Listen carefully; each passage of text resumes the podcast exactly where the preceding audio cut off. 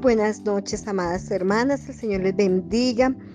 Eh, de nuevo estoy por aquí para bendecirlas con la preciosa palabra de nuestro buen Dios. En esta tarde, en esta noche, qué pena, en esta noche, vamos a darle gloria y alabanza a nuestro Padre Celestial porque Él es grande, porque Él es sublime, porque Él es maravilloso Dios y no hay nadie como tú, Señor Dios mío, Padre. Gracias te damos, Señor, porque conocemos la verdad y la verdad nos hará libre. Conocemos a nuestro Señor Jesucristo y Él vino a darnos libertad, Señor, en todas las áreas de nuestra vida. Te damos gracias en el nombre poderoso de nuestro Señor Jesucristo. Amén y amén.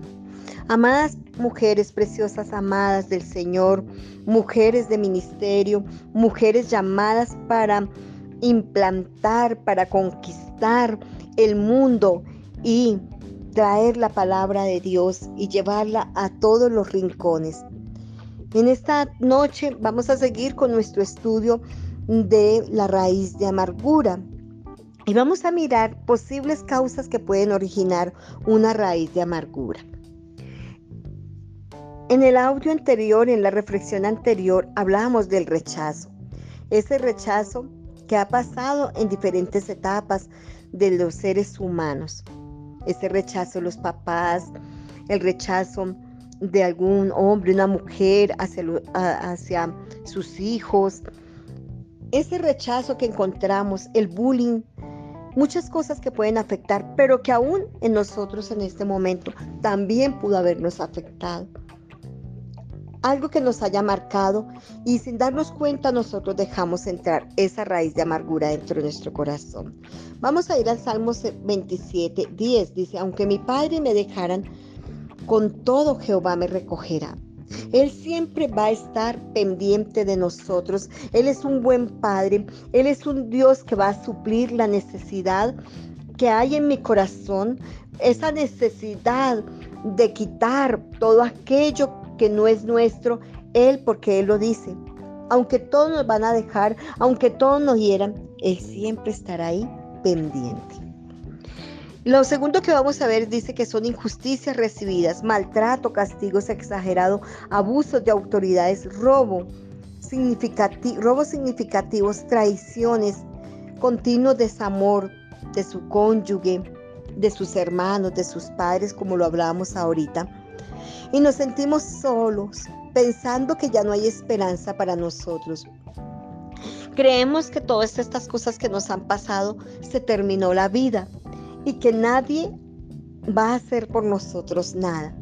Quizás que cuando hemos perdido algo significativo, alguna suma de dinero, o quizás cuando alguien nos ha traicionado, o quizás cuando nuestro esposo nos ha, nos ha abandonado o nos ha dejado de amar y un, abono con, un abandono continuo de su, de su dedicación, de su amor para, para cada una creemos que ya no hay solución y empezamos a, ver la vida sin esperanza. Pero el Señor en esta noche nos está prometiendo algo que es espectacular, algo que tiene que ver mucho con nuestra vida y que nos va a hacer libres. Y Él lo dice en el libro de Jeremías 30, 12 al 13, porque Jehová así ha dicho. Incurable es tu quebrantamiento y dolorosa tu llaga. No hay quien juzgue tu causa para sanarte no hay medicamento para ti eficaz.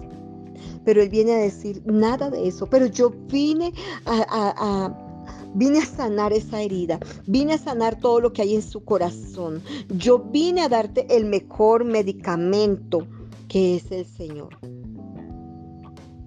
Acá también podemos ver injusticias recibidas, maltrato, de pronto por algún hermano de la iglesia, de pronto por un pastor, de pronto por, por el ujier, por la persona que usted llegó a su iglesia un día y venía con una serie de problemas, quizás en su casa la habían rechazado y el hermano que la recibió en la puerta no tuvo la mejor, la mejor atención y usted dijo, pero ¿cómo así? Hasta en mi iglesia me están haciendo sentir mal. Pero por eso vino Jesús a sanar a los cautivos. Él vino a darnos libertad. Y por eso el Señor dice, y recibiréis, dice, y recibiréis esa sanidad cuando haya conocido a Jesús. Lo estoy parafraseando. Y recibiréis libertad cuando lo conozcamos. Lo otro que vamos a ver, lo tercero son, son ofensas no sanadas. Es una herida que no recibió el poder sanador de Dios. Mas Dios trae una promesa de sanidad. Ahí mismo encontramos en Jeremías 30, 17 y dice, yo sí voy a sanarte, yo sí soy la solución al problema, yo sí soy el que viene y hará una sanidad completa en tu corazón, yo sí soy el que voy a sanar esas heridas del alma, no las heridas que causaron eh, un, cuchillo y que abrió mi piel, no, esas heridas él dice en esta noche, porque yo sí voy a sanarte y voy a quitar toda cicatriz y no quedará ningún recuerdo de nada del pasado. Y dice, mas yo haré venir sanidad para ti y sanaré tus heridas, dice Jehová, porque desechada te llamaron diciendo, esta es Sión de la que nadie se acuerda. Entonces cuando tenemos esta raíz de amargura, a veces somos personas tóxicas, como les hablaba en el primer audio. Esas personas tóxicas que todo el mundo y vemos el rechazo de todo el mundo y vemos el rechazo. Pero ¿por qué? Porque de pronto nuestra actitud y, también el comportamiento de las otras personas que están frente a esta situación nos empiezan a, desechar. Pero Él prometió esta es Sion de la que nadie se acuerda. Pero él dijo, pero yo sí. Se olvidará la mujer que estuvo de parto, mas yo no me olvidaré, olvidaré de ti, dice el Señor en su palabra en Isaías, allá en el libro de Isaías 49. Lo cuarto que vamos a ver es la falta de perdón. Al respecto, el Señor Jesús dice en Mateo 6, 14, 15. Porque si perdonáis a los hombres sus ofensas, os perdonará también a vosotros vuestro Padre Celestial. Mas si no perdonáis a los hombres sus ofensas, tampoco vuestro Padre os perdonará vuestras ofensas. Perdonar es una decisión, como amar es una decisión. Muchas veces encontramos personas y dicen, no, pero yo prefiero morirme, yo prefiero, pero yo no lo perdono, yo no perdono a esa persona que me hizo tanto daño. Pero vamos a mirar en esta noche qué vamos a hacer. Vamos a ir porque si nosotros no perdonamos a aquellos que nos han hecho daño, pues tampoco el Señor nos va a perdonar, porque vamos a mirar cuántas veces nos equivocamos en el día, cuántas veces hacemos cosas mal, ¿cierto? Y en nuestro Padre siempre está presto a darnos ese perdón. Él siempre está ahí dispuesto a esperarnos a ese perdón. Asimismo, nosotros tenemos que parecernos a Él y dar ese perdón. Cuando nosotros damos ese perdón, vamos a ser libres y dejamos libre a esa persona porque no la estamos atando. No la estamos atando cada vez que nos acordamos o vivimos un episodio o nos acordamos de una fecha especial. Estamos recordando en nuestra mente, este día me ofendió. Pero vamos a ir a la presencia y nos vamos a postrar en su, en su presencia y le vamos a decir, Padre, aquí estamos. Tomo la decisión de perdonar. Tú lo haces conmigo día a día, momento a momento. Pero hoy te pido que el Espíritu Santo de Dios me enseñe a perdonar. Vamos a mirar. Vamos a mirar la quinta, dice, fracasos personales no asimilados. ¿Por qué no veo un ministerio florecer? ¿Por qué no veo algo que he anhelado toda mi vida? No pasó. Pero recordemos la palabra que el Señor nos dice, porque vuestros pensamientos no son vuestros pensamientos, ni mi camino son vuestros caminos. Aún más altos son, nuestros son los pensamientos del Señor y los caminos del Señor. Tal vez eh, nos sentimos fracasadas porque no vemos el ministerio florecer. Tal vez nos sentimos fracasadas porque de pronto mm, podemos ver otros ministerios que tienen tienen algo mejor que el nuestro. Pero yo quiero decirle, amada mujer, amado líder, amada mujer que tuvo algún sueño, pero hoy yo tengo que decirle eh, de parte de nuestro Señor Jesucristo, tiene que mirar hacia atrás la trayectoria que hemos traído y hemos hecho tantas cosas para el Señor. Quizás el Señor no nos deja ver a nosotros lo que estamos haciendo. Quizás no, pero delante de Él no estamos fracasadas. No, somos aceptables delante de Él. El sexto es una disciplina incorrecta. El contexto en Hebreos 12 nos habla de la disciplina de Saúl. Hebreos, en el libro de Hebreos 12, vamos a mirar lo que dice Hebreos 12. Si soportáis la disciplina, Dios os trata como a hijos, porque ¿qué hijo es aquel a quien el Padre no disciplina? Hebreos 12, 8, 10. Pero si se os deja sin disciplina de la cual todos han sido participantes, entonces sois, sois bastardos y no hijos.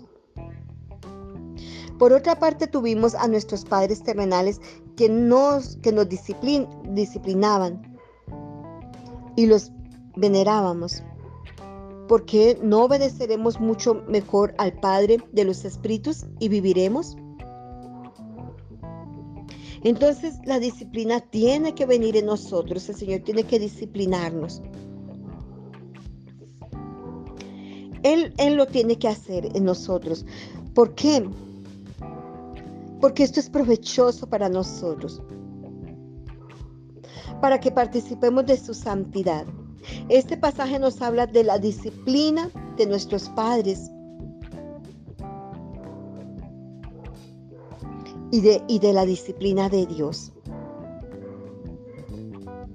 Entonces a veces por, esos, por esa disciplina de nuestros padres, por esos abusos de los adultos, se sembró la semilla del resentimiento y se albergó en mi corazón.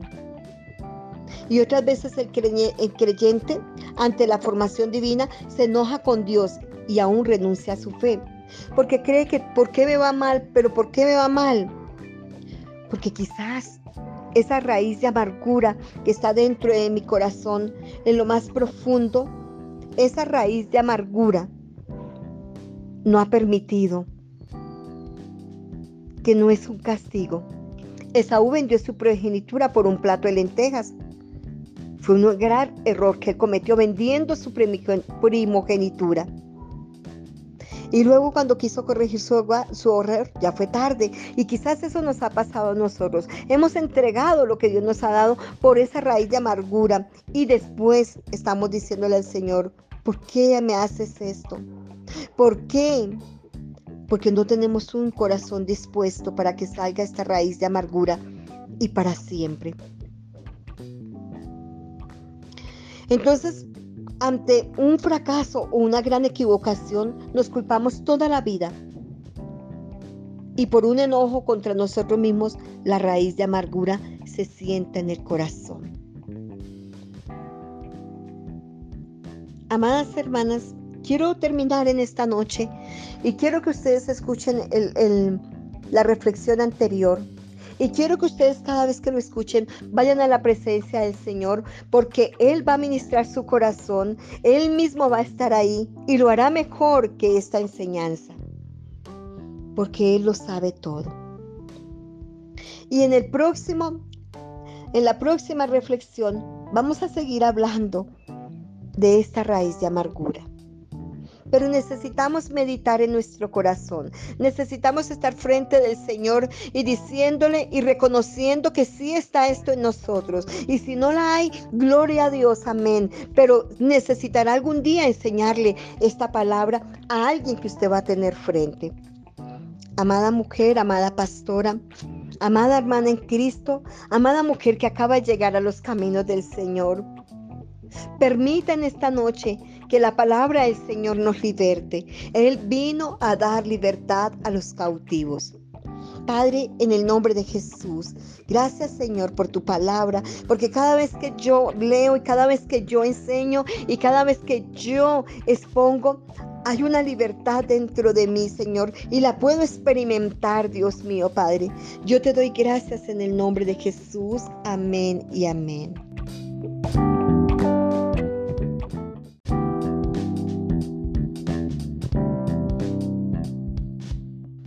Buenas noches, amadas hermanas. El Señor les bendiga. Eh, de nuevo estoy por aquí para bendecirlas con la preciosa palabra de nuestro buen Dios.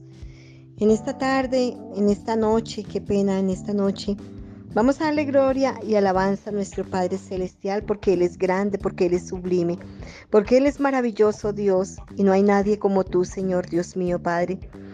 Gracias te damos, Señor, porque conocemos la verdad y la verdad nos hará libre.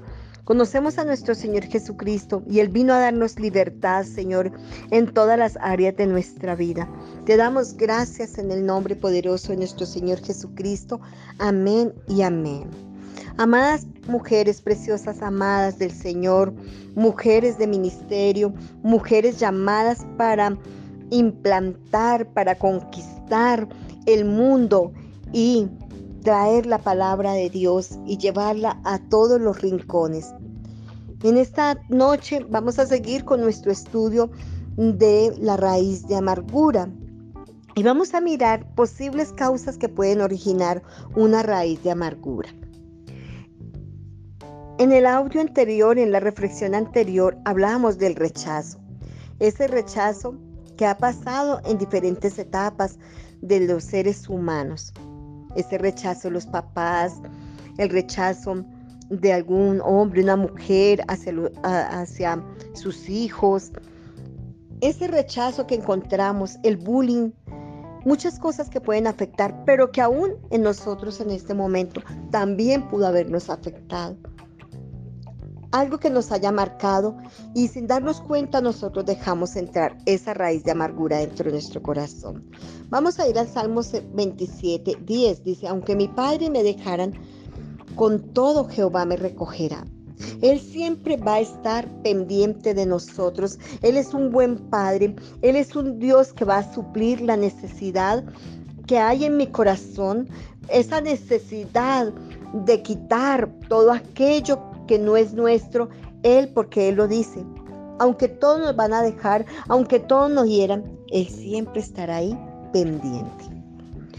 Lo segundo que vamos a ver dice que son injusticias recibidas, maltrato, castigos exagerados, abusos de autoridades, robo, robos significativos, traiciones, continuo desamor de su cónyuge, de sus hermanos, de sus padres, como lo hablábamos ahorita y nos sentimos solos, pensando que ya no hay esperanza para nosotros. Creemos que todas estas cosas que nos han pasado se terminó la vida y que nadie va a hacer por nosotros nada. Quizás que cuando hemos perdido algo significativo, alguna suma de dinero, o quizás cuando alguien nos ha traicionado, o quizás cuando nuestro esposo nos ha, nos ha abandonado, o nos ha dejado de amar y un, abono con, un abandono continuo de su, de su dedicación, de su amor para, para cada una. Creemos que ya no hay solución y empezamos a, ver la vida sin esperanza. Pero el Señor en esta noche nos está prometiendo algo que es espectacular, algo que tiene que ver mucho con nuestra vida y que nos va a hacer libres.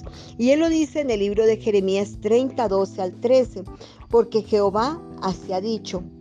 Incurable es tu quebrantamiento y dolorosa tu llaga. No hay quien juzgue tu causa para sanarte. No hay medicamento para ti eficaz. Pero él viene a decir nada de eso. Pero yo vine a, Vine a sanar esa herida, vine a sanar todo lo que hay en su corazón. Yo vine a darte el mejor medicamento que es el Señor.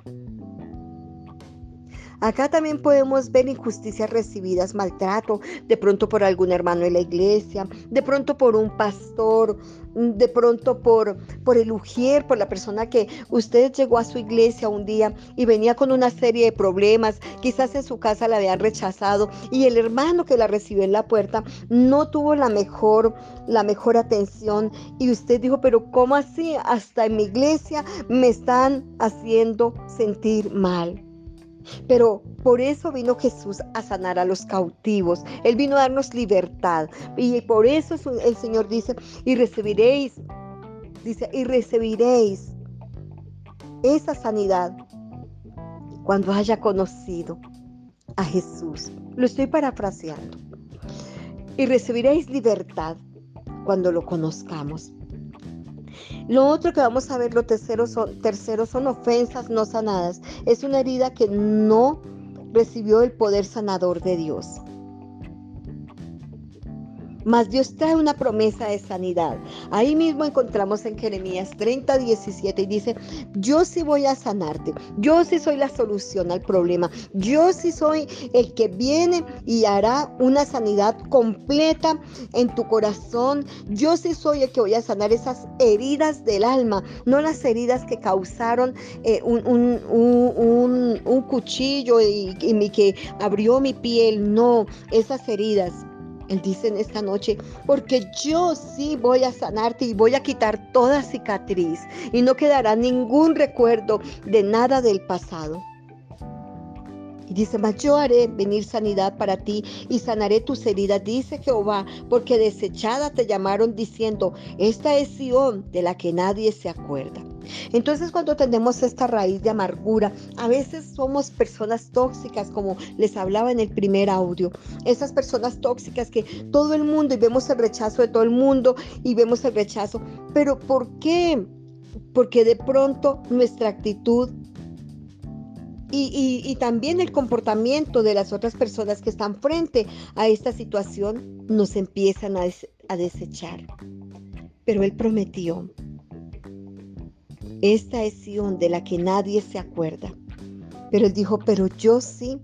Se olvidará la mujer que estuvo de parto, mas yo no me olvidaré, olvidaré de ti, dice el Señor en su palabra en Isaías, allá en el libro de Isaías 49. Lo cuarto que vamos a ver es la falta de perdón. Al respecto, el Señor Jesús dice en Mateo 6, 14, 15. Porque si perdonáis a los hombres sus ofensas, os perdonará también a vosotros vuestro Padre Celestial.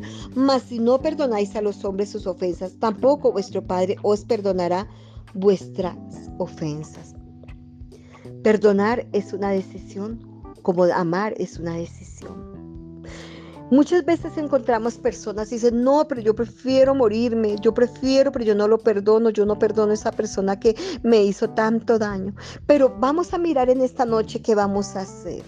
Vamos a ir porque si nosotros no perdonamos a aquellos que nos han hecho daño, pues tampoco el Señor nos va a perdonar, porque vamos a mirar cuántas veces nos equivocamos en el día, cuántas veces hacemos cosas mal, ¿cierto? Y en nuestro Padre siempre está presto a darnos ese perdón. Él siempre está ahí dispuesto a esperarnos a ese perdón. Asimismo, nosotros tenemos que parecernos a Él y dar ese perdón. Cuando nosotros damos ese perdón, vamos a ser libres y dejamos libre a esa persona porque no la estamos atando. No la estamos atando cada vez que nos acordamos o vivimos un episodio o nos acordamos de una fecha especial. Estamos recordando en nuestra mente, este día me ofendió. Pero vamos a ir a la presencia y nos vamos a postrar en su, en su presencia y le vamos a decir, Padre, aquí estamos. Tomo la decisión de perdonar. Tú lo haces conmigo día a día, momento a momento. Pero hoy te pido que el Espíritu Santo de Dios me enseñe a perdonar. Vamos a mirar. Vamos a mirar la quinta, dice, fracasos personales no asimilados.